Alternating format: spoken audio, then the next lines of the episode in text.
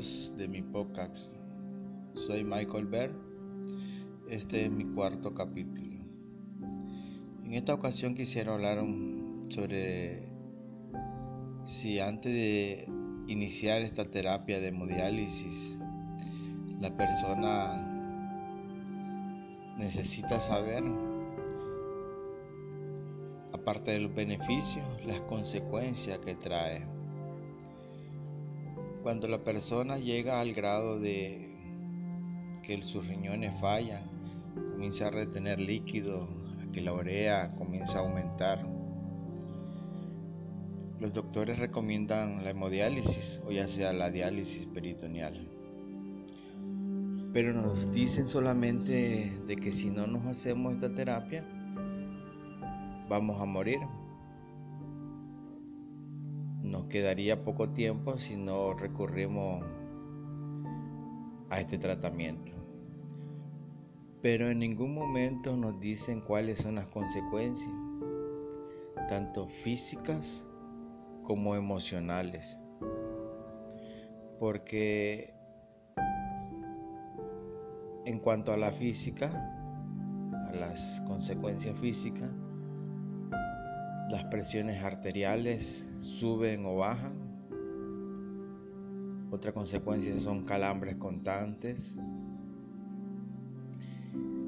También, como se mencioné, mencioné en capítulos anteriores, los huesos comienzan a debilitarse, a deteriorarse, porque la hemodiálisis no solo saca lo malo, que el cuerpo ya no necesita, sino también saca todas las cosas que el cuerpo está requiriendo. Por eso los huesos se ponen frágiles.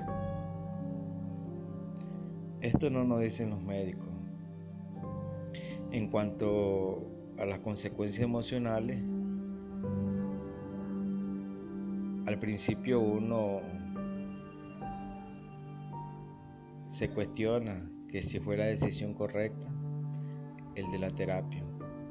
Claro, cuando uno ve los beneficios en cuanto a su salud,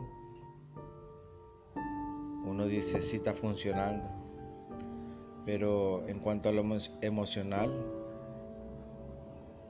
el precio que uno paga es más alto. Porque cuando salimos de nuestras sesiones y salimos mal, a veces ha pasado de que uno dice, prefiero morirme a estar pasando o sufriendo a como lo estoy haciendo. En el caso mío, yo al principio eh, me cuestionaba que si fue mi decisión correcta, porque en las noches cuando regresaba de mi sesión eran los dolores intensos de cabeza, la incomodidad de tener un catéter en el cuello, no poder hacer las cosas que uno hacía antes, también son cosas que uno se pone a pensar. Por ejemplo, muchos de mis compañeros, algunos practicaban béisbol, otros fútbol, otros les gustaba andar de arriba para abajo, ya sea en bicicleta o caminando. Pero ahora no podemos hacer eso.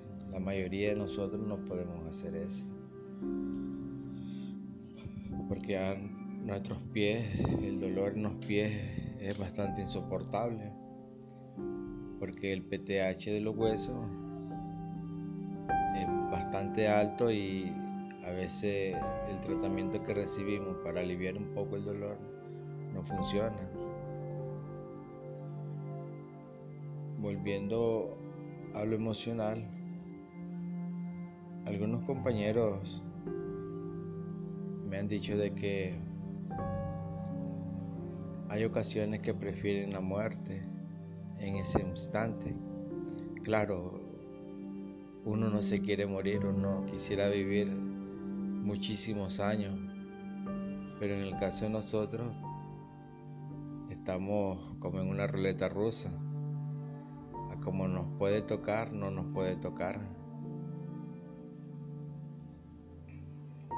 Por eso la pregunta es, ¿por qué los médicos no nos dicen las consecuencias? Al principio no nos dan la opción de escoger, solo nos dicen si no se hacen esta terapia van a morir. También las clínicas donde hacemos esta, esta terapia deberían de poner un psicólogo para llevar un seguimiento de los enfermos para ver que no solo su salud física esté bien o esté estable, sino su salud emocional, su salud espiritual incluso. Porque cuando tenemos un episodio, un episodio bastante difícil, a veces nos cuestionamos. Podemos creer en Dios, creemos en Dios, pero en ese instante nos preguntamos el por qué nos tocó a nosotros ¿Por qué estamos sufriendo? Si no hemos hecho algo malo, comenzamos a cuestionar. Por eso las clínicas deberían de esforzarse, no solo por ganar el dinero, la gran cantidad de dinero que cada enfermo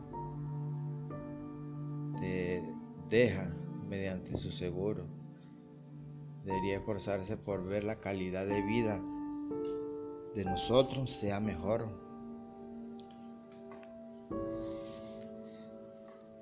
¿Alguna vez usted ha tenido un sueño en que trata de correr o está corriendo porque alguien lo va siguiendo? Es decir, es una pesadilla. Y cuando usted se despierta, siente alivio porque dice, era solamente un sueño, era una pesadilla, ya desperté, ya voy a mi vida normal. En el caso de nosotros, el soñar, el soñar puede ser nuestra realidad que queremos. Pero cuando despertamos, despertamos a una pesadilla. Porque tres veces ir a tres veces a la semana ir a nuestras sesiones es difícil, difícil más para aquellos que cuando regresamos a nuestros hogares venimos con dolores de cabeza, venimos con dolores en los huesos, difícil para aquellos que tienen que viajar en silla de ruedas, en muleta Ver el dolor en mis compañeros cuando salen de sus sesiones.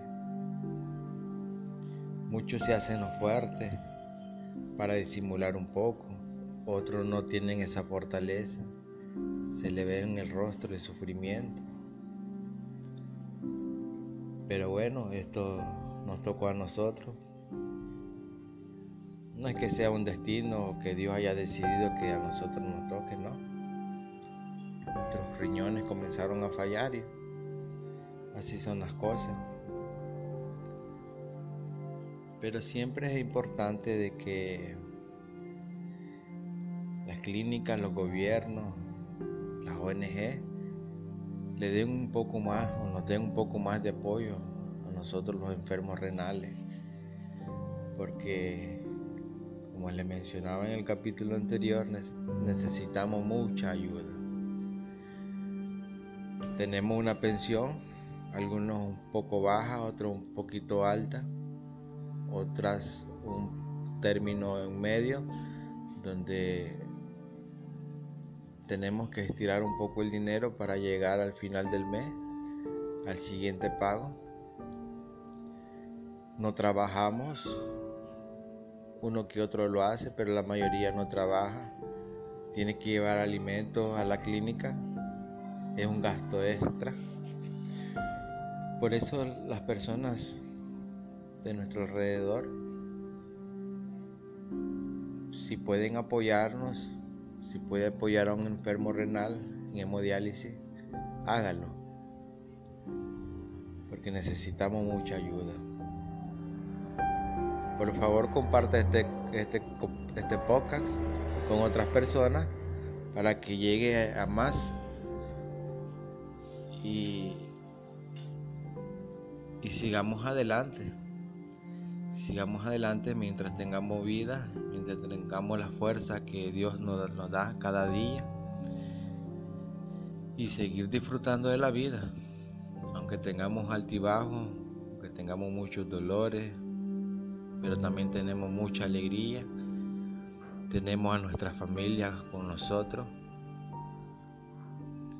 En el siguiente capítulo hablaré un poco acerca de algunos enfermos que tuvieron que retirarse por poco apoyo que reciben.